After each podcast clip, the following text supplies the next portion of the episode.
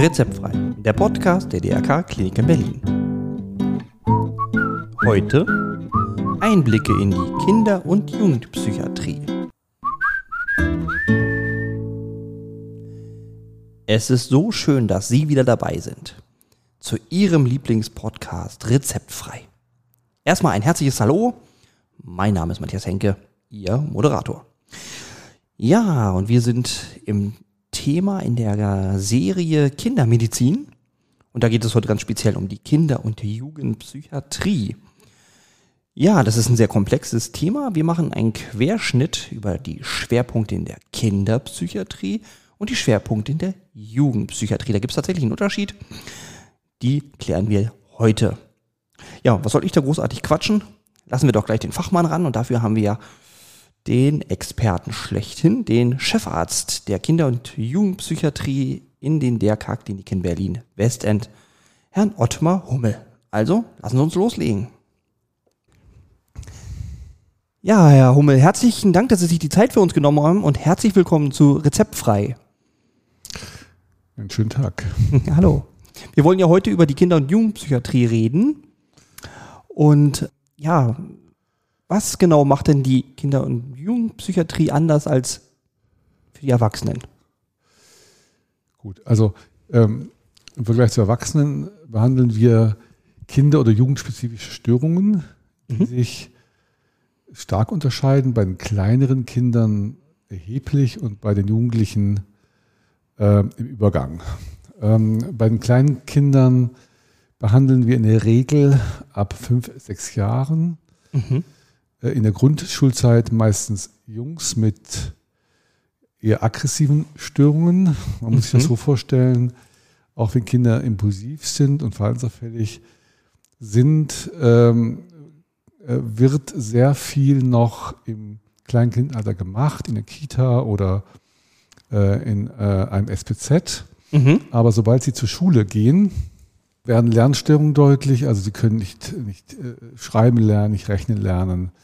Sie sind unruhig, aggressiv, sie stehen auf. Und äh, genau an der Schnittstelle helfen dann ambulante Systeme nicht mehr weiter. Man braucht teilweise stationäre oder tagesklinische Angebote, um das zu verändern. Mhm. Und wann also ist mein Kind zum Beispiel wirklich so auffällig? Also wenn es einmal jemand eine Haut oder ist das über einen längeren Zeitraum? Also wann, wann wird es wohl so weit, dass ich mein Kind... Das kann, man sicher, das kann man sicher gut vorstellen. Also ähm, äh, wenn mein Kind mal jemand haut, dann gibt es natürlich eine Menge Möglichkeiten zu intervenieren, sei es in der Schule, sei es zu Hause, mhm. aber immer an dem Punkt, wo nichts mehr geht. Also zum Beispiel die Schule sagt, er darf nicht mehr zur Schule kommen, das haben mhm. wir immer häufiger. Mhm. Äh, oder ähm, der Ausschluss aus der Klasse wird immer häufiger, das Kind lernt nicht mehr dadurch. Also mhm. wenn jemand dauernd rausgeschickt wird oder nach Hause geschickt wird, dann lernt er halt auch nicht mehr. Ja. Äh, und in dem Zusammenhang wird deutlich, dass eine ambulante Therapie nicht mehr, nicht mehr hilft. Und mhm. was, man versucht natürlich erst durch eine Familienberatung etwas zu, äh, zu verändern, aber auch das scheitert früher oder später. Und dann, ab dem Punkt, wenn nichts mehr geht, sind wir an der Reihe. Und äh, wir machen dann halt in der Regel erstmal Diagnostik, versuchen die Ursachen zu finden. Gibt es vielfältige äh, Möglichkeiten, sei es die Biografie des Kindes, sei es die Familiendynamik, sei es ein ADS, was das Kind hat, sei es ein Begabungsproblem, sei es eine spezifische Lernstörung, zum Beispiel eine Leserechtschreibstörung oder eine Mathematikstörung oder ähnliches. Es gibt viele Gründe, warum ein Kind in dem Alter schon scheitern kann und dann wird, auch, wird es auch dringlich, das äh, beheben zu wollen. Mhm. Ja. Kommt, kommt es häufig vor? Also gibt es da viele Kinder oder ist es eine Auf Naja, also äh, für uns vom Gefühl, Gefühl her gibt es viele Kinder, ja, okay. aber, aber natürlich, wir als Klinik versorgen die Region Westen. Das ist äh, Spandau, Charlottenburg und Wilmersdorf. Mhm. Das sind aktuell 110.000 Kinder und Jugendliche. Okay, das ist okay. Mhm. Und wir haben 66 Betten, davon 21 tagesklinisch. Ja. Ja. Und wir behandeln im Jahr, ich würde sagen, stationär, teilstationär, so 500 oh ja, Patienten und dazu auch noch ambulant, mhm. unsere Ambulanz. Das heißt, also von den über 100.000 Patienten sind nicht alle bei uns, aber doch, doch viele. Okay, ja, schon eine Menge. Ähm, ja, wie sieht so eine Therapie aus? Also Sie haben jetzt irgendwie herausbekommen, was denn die Ursache ist. Sie- Die sind denn stationär jetzt in den Regeln? Es gibt oder? zwei Möglichkeiten, stationär und tagesklinisch. Ja. Weil, also wenn äh, Kinder im, Ju im Kindesalter schon entgleist sind, äh, dann fangen wir meistens stationär an, um einfach die Struktur wiederherzustellen. Mhm. Und äh, damit äh, sich das Verhalten auch, auch in die Familie fortsetzt, behandeln wir dann gerne in zweiter Linie dann tagesklinisch. Also erst stationär, dann tagesklinisch. Wie lange sieht so eine stationäre Aufnahme? Also man Also muss sagen, bei kleineren Kindern sind äh, mit, mit erheblichen äh, Verhaltensauffälligkeiten ist es oft zwei bis drei Monate stationär und die gleiche Zeit Ah. auch noch mal tagesklinisch. Also manchmal ein halbes Jahr. Okay, das ist schon also ein guter Zeitraum. Ja, also Ja. man muss, also wenn man etwas verändern möchte, Mhm. muss man schon bei kleineren Kindern so lange gehen, aber dann sind auch die Veränderungsmöglichkeiten beträchtlich. Okay. Was, was hat man da für Möglichkeiten? Also wie gehe ich da so therapeutisch Ja. ran? Also nachdem ich die Diagnostik äh, gemacht habe Mhm. und ein ähm, Störungsmodell entwickelt habe, gehe ich nach diesem Modell vor äh, in einem tagesklinischen Setting, das sehr eng strukturiert ist, äh, pädagogisch, aber auch äh, intensiv fördert und fordert. Also Mhm. ähm, äh, wir versuchen morgens intensiv äh, Schule zu machen, wir versuchen nachmittags intensiv Therapien zu machen.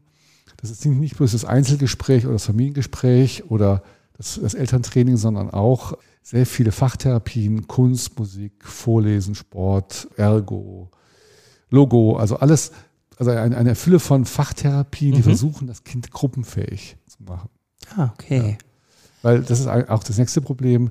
Wenn man zwei, drei Jahre in der Schule schon Schwierigkeiten hatte, massiv Schwierigkeiten hatte, ist man oft nicht mehr gruppenfähig. Dann ist für eine Schule an sich schon ein Ort des Stresses. Ja.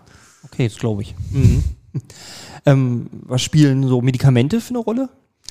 Spielen eine große Rolle, aber nicht, weil wir von Anfang an Medikamente geben wollen, sondern weil ähm, die Patienten, die wir bekommen, also wir sind wirklich die quasi die letzte Möglichkeit. Mhm.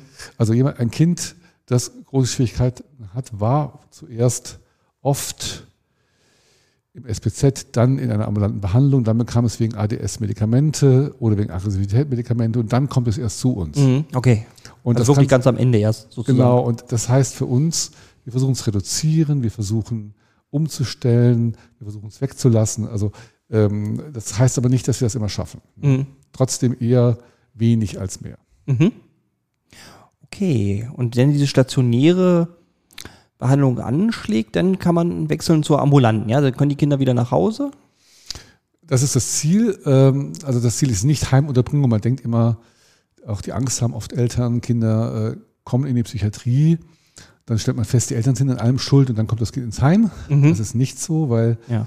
Auch Heime sind kein, also sind nicht der beste Ort. Nee, sind Ja. ja nicht das Paradies unbedingt. nicht das Paradies. Und, Ja. das, und da gibt es auch Gruppensituationen, die schwierig sind, schwierige Kinder, schwierige Gruppen, wechselnde Erzieher. Das ist nicht unser Ziel. Unser Ziel ist eigentlich, Eltern wieder kompetent machen und handlungsfähig machen und trotz dieser, dieser Schwierigkeiten Erziehung wieder möglich zu machen. Mhm. Ich stelle mir vor, dass die Eltern dann auch in so eine Therapie mit integriert werden müssten, oder? Immer. Also, oder? Ja, Immer. Ne? Ja. Immer. Okay. Wenn ich jetzt nach so einem halben Jahr die Klinik verlassen kann, bin ich dann ge- geheilt? Oder ist das immer wieder auch Ja, wiederkehren? Wie ist die also- Rückfallquote? Ja, also ich glaube, ähm, nein. Es ist nicht wie ein Blinddarm, den man rausoperieren kann. Ja. Das wäre schön und dann, dann ist der Kunde zufrieden. So eine Psyche schon deutlich komplexer, oder? ist komplexer und hängt Mhm. natürlich auch äh, davon ab, äh, inwieweit kann ich die Ursache verändern. Ne? Mhm. Also es ist ganz einfach, wenn ich ein ADS habe und habe ein Medikament, das es perfekt äh, behandelt, ja, Mhm. äh, dann ist das Kind glücklich, die, er kann äh, in der Schule lernen, die Eltern sind, sind zufrieden und auch ähm, ambulante Psychotherapien sind dann erfolgreich. Ja. Mhm. Das betrifft aber Eltern, die ausreichend stabil, stabil sind und auch genug Ressourcen haben. Also ich würde sagen, also äh, kompetente Eltern und Förderklima, ja, Mhm. dann ist das günstig. Ja. Ja. Aber die meisten unserer Klienten kommen zurzeit äh, nicht aus Bildungsbürgerfamilien, sondern kommen Mhm. aus äh, bildungsfernen Familien. Und da Ja. ist das, das größte Problem die Ausdauer und die Konstanz. Ja. Ja. Also äh, das, was man erarbeitet hat, dann auch noch auf über die längere Zeit zu implementieren, ist die größte Herausforderung überhaupt. Die wir Mhm. Kann ich denn mit so einem Kind auch, also dann so eine ganze Behandlung nochmal durchführen? Also kann ich mehrmals die Kinder- und Jugendpsychiatrie aufsuchen? Kommt ich wahrscheinlich vor, naja, sag mal so, also im Vergleich zur Erwachsenenpsychiatrie, das ist ein großer Unterschied. Ich würde sagen, in der Erwachsenenpsychiatrie trifft man 80 Prozent der Klienten wieder. Mhm. Ja? Okay. In der Kinder- und Jugendpsychiatrie würde ich sagen, ist das Verhältnis umgekehrt. Man trifft 30 Prozent wieder, vielleicht 20, 30 Prozent. Das heißt, das ein, großer, genau, ein großer Teil lässt sich verändern. Mhm. Zumindest Hilfen soweit installieren, dass eine stationäre Aufnahme nicht mehr notwendig ist. Aber es gibt auch Kinder, die kommen immer wieder und ich würde sagen, es ist jeder Fünfte ungefähr. Ah ja. Okay, das ist aber ist eigentlich eine relativ gute Quote. Das ist für uns eine gute Quote mhm. und das ist auch ein, auch ein Grund, warum viele nicht im Erwachsenenbereich arbeiten, sondern bei uns arbeiten. Ja. Okay. Okay, jetzt hatten wir ja die Kinder- und Jugendpsychiatrie. Im Jugendalter. Im Jugendalter äh, sind vorherrschende Störungen, also sind eher Mädchen mhm. dominant. Und da sind auch äh, Störungen dominant, die eben auch Mädchen betreffen. Das ist oft oft Essstörungen, sind oft Depressionen, sind oft Borderline-Störungen. Mhm. Manchmal auch Sucht äh, als, als Motiv. Es gibt auch, weil sie eben schon näher am Erwachsenenalter sind, auch Erwachsenenstörungen, auch Psychosen, schizophrene Psychosen, auch schwere Depressionen und so weiter. Also schwere Zwangsstörungen, schwere Angststörungen. Also ähnelt dem Erwachsenenbereich, ist natürlich trotzdem anders angesiedelt, weil in der Pubertät natürlich Symptome sich anders auswirken und auch die familiäre Dynamik und auch die Schule noch eine Rolle spielen. Mhm.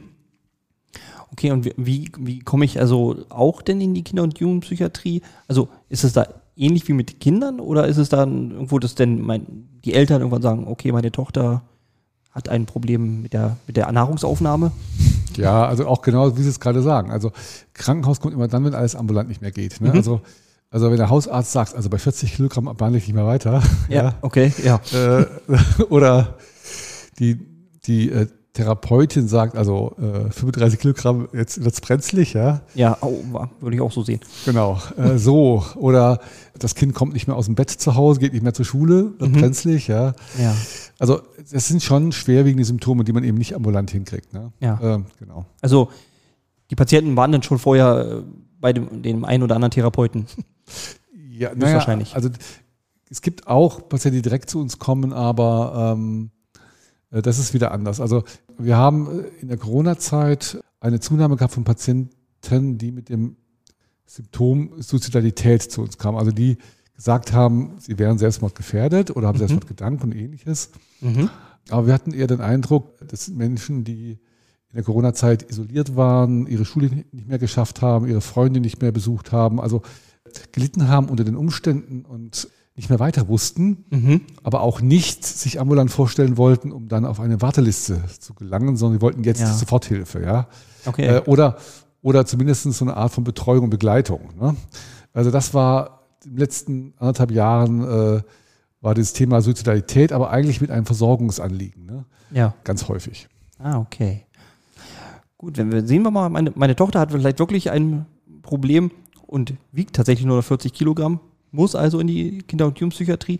Wie sieht denn da so eine Therapie aus? Also wie, wie geht es da voran? Ja gut, es kommt immer darauf an, wie stark sie abgenommen hat. Ne? Und natürlich mhm. ist das Problem so, umso weniger man wiegt, umso fanatischer ist man mit der Erstörung. Ne? Ah, okay. also, also auch der, die Veränderung der Hormone, die dann stattfinden und auch die Veränderung der Stressachse im Körper macht zwanghaft ängstlich depressiv. Und mhm. damit sind, sind diese Mädchen nur noch auf Kalorien fixiert. Und sobald sie äh, nur Essen sehen, denken sie, das ist böse. Und wenn ich das zu mir nehme, ist es auch böse. Und äh, denken bei, wenn sie eine, einen Maiskorn gegessen haben, werden sie dick davon und solche Dinge. Ja, also okay. so. Und da haben sie natürlich gar nicht am Anfang gar, also gar keine logischen, ähm, äh, logische Möglichkeiten, äh, daran zu kommen. Ja, weil das, es ist so fixiert und so fest. Mhm dass man am Anfang eigentlich sagen muss, okay, erste Etappe ist, Gewicht zu nehmen.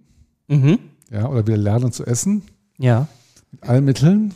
Hauptsache, es geht was rein. Okay. Rein, ja. ja. Also man stellt den Körper wieder einigermaßen her, dass zumindest genügend Flüssigkeit äh, oder genü genügend äh, Nahrung eben vorliegt. Mhm. Ähm, und dann versucht man begleitend durch Essbegleitung, aber auch durch viele Gespräche und Familientherapien, versucht man die Ursache aufzuarbeiten. Oftmals sind es Entwicklungshindernisse, ne, die, die eine Rolle spielen. Also ähm, möchten nicht erwachsen werden, trauen sich nicht erwachsen zu werden, finden Pubertät unangenehm, ähm, Ja. können sich nicht von der, vom Vater, von der Mutter ablösen ähm, Mhm. und bevorzugen es lieber klein zu sein und so weiter und so fort. Also, äh, und das muss man halt langsam aufarbeiten und auch benennen können und immer wieder auch mit Eltern besprechen, weil oftmals, also gerade bei Essstörungen sind eher die Eltern überversorgend, über, Mhm. überängstlich, übervorsichtig und induzieren damit auch die Essstörung. Also die müssen mitarbeiten, damit sich das mittel- bis langfristig ändern kann. Mhm.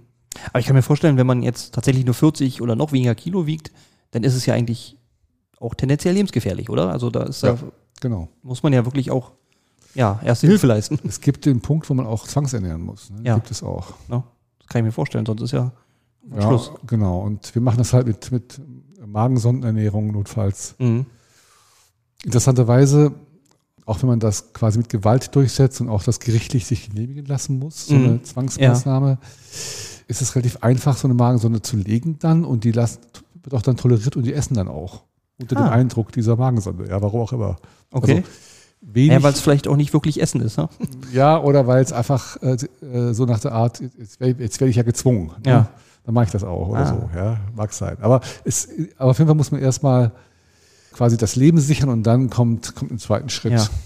die Psychotherapie und auch, auch da gibt es natürlich dementsprechend lange Verläufe, je nach Gewicht und auch da ist die Elternarbeit ganz wichtig und auch da ist die Nachsorge ganz wichtig, weil Essstörungen eine hohe Wiederholungsquote haben und gerne zur Hospitalisierung neigen. ne? Also Mhm. also dadurch, dass man so lange im Krankenhaus ist, gewöhnt man sich auch an Krankenhaus und an deren Entlastung, geht nicht mehr zur Schule, muss nicht, Ah, hat, hat die Beziehung zu Freunden abges- äh, abgebrochen, ja. kennt nur noch Essgestörte und so weiter. Und äh, das ist Okay. auch von der Seite her nicht ungefährlich.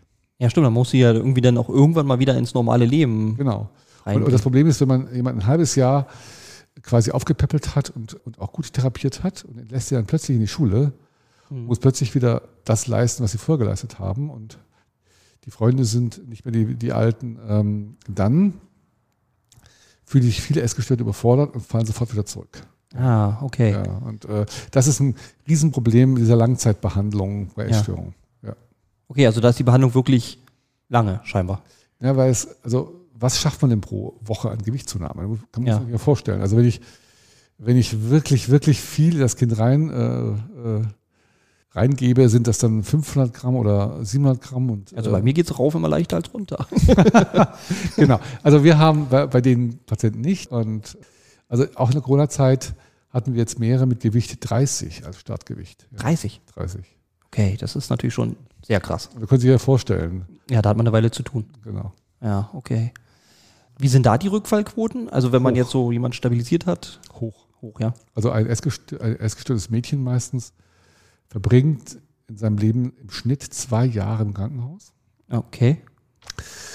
Und Todesquote ist nicht unerheblich, 5%, 10%. Ah, das ist natürlich schon eine ganze Nicht- Menge. Genau, also nicht im Alter, wo wir sie dann haben, sondern ähm, später, wenn sie erwachsen sind und keiner mehr kommt, der sie rettet. Solange sie noch zu Hause wohnen und man auf sie schaut, werden sie meistens rechtzeitig eingewiesen, aber so mit 25 Jahren Ja. Wenn keiner mehr Also, aufpasst. Genau, muss, man muss quasi versuchen, im, im Jugendalter die Essstörung zu beseitigen, weil sp später gibt es eben nicht mehr die Aufsicht. Ah, okay. Also eigentlich bei Zeiten anfangen zu behandeln.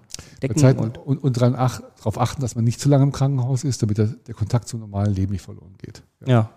Trotz dieser Gewichtszunahme, die man, äh, die man quasi leisten muss. Okay. Machen wir noch kurz einen Ausflug zu der Depression. Die hatten Sie ja auch gerade noch erwähnt bei Jugendlichen. Mhm. Wie sind da die Symptome? Also wann kommen die zu Ihnen? Ist wahrscheinlich auch vorher, dass man erstmal in Therapien ist oder ist das da anders? Ganz unterschiedlich. Also Mhm. Depressionen zeichnen sich meistens dadurch aus, dass die, dass die Jugendlichen äh, sich kraftlos fühlen und energiearm fühlen. Mhm. Das führt dazu, dass sie ähm, häufiger mit Krankheiten sich, äh, sich krank melden von der Schule, Mhm. sagen, sie würden am liebsten sich im Bett aufhalten, am liebsten schlafen, am liebsten nichts machen. Irgendwann finden sie auch Treffen mit Freunden lästig oder, oder anstrengend. Ja? Mhm. Ähm, sie machen keine Hobbys mehr. Ähm, eigentlich versuchen sie den ganzen Tag einfach nur zu liegen und möglichst Anstrengung zu vermeiden. Und wenn das ein gewissen, gewisses Maß erreicht hat, Mhm. Und das für die Schule quasi der Indikator, geht Schule nicht mehr. Sie kommen nicht mehr aus der Wohnung. Ja, okay. Und es gibt Eltern, die machen das alles mit. Ne? Dann gibt es manchmal so Motive wie, äh, ja, sie werden in der Schule gemobbt vielleicht und dann werden sie dann krankgeschrieben vom Hausarzt. Aber auch das findet seine Grenze, ja. Achso, also Ähm, man sucht schon eher noch nach Entschuldigungen erstmal. Na, ja, klar. in der Regel, Ja. in der Regel hat auch ein Depressiver immer Argumente. Ja? Mhm. Okay. Der böse Lehrer, der böse Mitschüler. Ja. Das muss ja logisch klingen, warum ich jetzt immer zu Hause bleiben möchte, ja. Ja, oh, okay. Aber, aber eigentlich, eigentlich habe ich keine Kraft und keine Energie und vermeide. Mhm.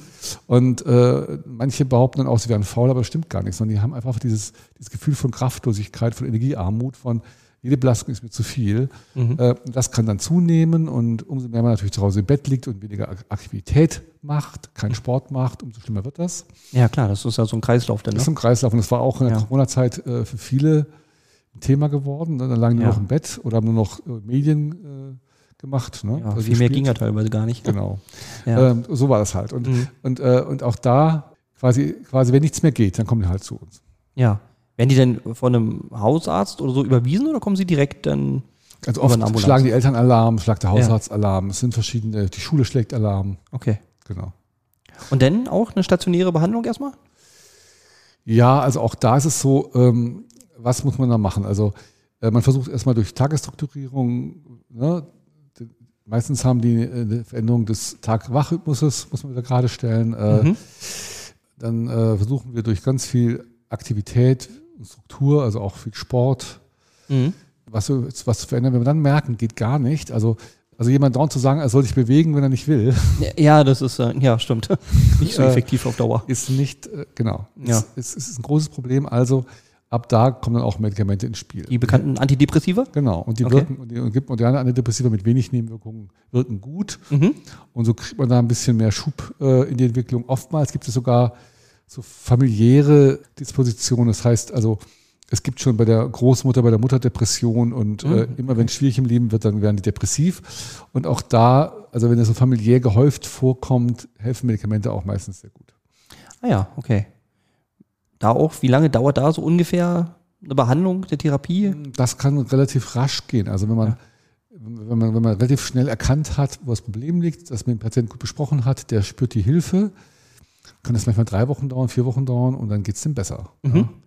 Ja. Ähm, äh, es kommt immer drauf an. Es kann natürlich auch länger dauern, Ja, ja, je nachdem, wie, wie lange die Entwicklung war. ja, ja. Okay, aber das ist, das ist ja schon mal positiv. Also das gibt, macht einem Hoffnung. Habe ich da irgendwas Wichtiges jetzt vergessen? Was die Kinder- und Jugendpsychiatrie? Also es ist ja sehr komplex. Wir können ja heute nur ein bisschen anreißen, aber habe ich irgendwas? Ähm, wir haben seit zwei Jahren eine neue Station, eine Transitionsstation. Mhm. Es ist ein, ein großes Thema in der Psychiatrie überhaupt. Mhm. ähm, Menschen zu behandeln, äh, die zwischen Jugend- und Erwachsenenalter stehen. Ach so, ja, die fallen sonst wahrscheinlich immer in so eine. ja, also die, die fühlen sich all- auf Kinderstationen, Jugendstationen nicht richtig am Platz, Ja. weil sie ja vielleicht schon 18, 19 sind. Ja. Und die fühlen sich in der Erwachsenenpsychiatrie mit älteren Menschen auch nicht richtig, also mit Chronikern vor allem nicht richtig. Mhm. Und trotzdem gibt es schon, äh, ich würde sagen, äh, 17, 18, 19, 20-Jährige, die seit zwei, drei Jahren in ihrer Entwicklung fest, festhängen. Ja? Ah, okay. Ja. Mhm. Äh, Die waren in der Schule, haben aufgehört in der Schule, aber schaffen es nicht, äh, eine Ausbildung zu machen, schaffen es nicht zu studieren, äh, bleiben auch zu Hause, haben oft Mediensucht. Und, ähm, und für diese, diese Patienten, die man sonst nicht versorgt, haben wir ein spezielles Angebot geschaffen. Ja. Alter 17 bis 21. Ja. Wir dürfen bis 21 maximal behandeln. Und die arbeiten natürlich nach, nach anderen Regeln. Die müssen freiwillig kommen, die müssen therapiemotiviert sein. Und da wird sehr viel, sehr viel mit, mit Motivation und mit, mit Selbstmanagement gearbeitet. Ah, ah das ist toll. Ja. Das ist ja wirklich toll. Ja. Ja, habe ich auch was gelernt. Wusste ich gar nicht, dass wir das haben. Ja, sehr schön. Wenn ich jetzt aber eine Problematik habe, also ich sehe, dass mein Kind ein Problem hat oder meine, also ja, meint meiner Kinder, kann ich mich denn direkt auch an die Kinder- und Jugendpsychiatrie oder geht das eigentlich immer über einen Hausarzt oder einen Therapeuten oder die Schule oder? Wir haben eine große Ambulanz. Ah, ne, okay. Also ich kann auch einen Termin machen und sagen, Genau. ich habe das und das Genau. Sorge. Genau. Okay. Alle Informationen mache ich auf jeden Fall in die Shownotes, alle Kontaktdaten, da kann man dann nachschauen. Ja. Ja, und dann bleibt mir nur noch zu sagen, vielen Dank, Herr Hummel, dass Sie da waren.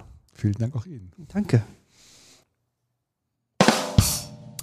Das war sehr interessant. Ich habe eine Menge heute gelernt über die Kinder- und Jugendpsychiatrie.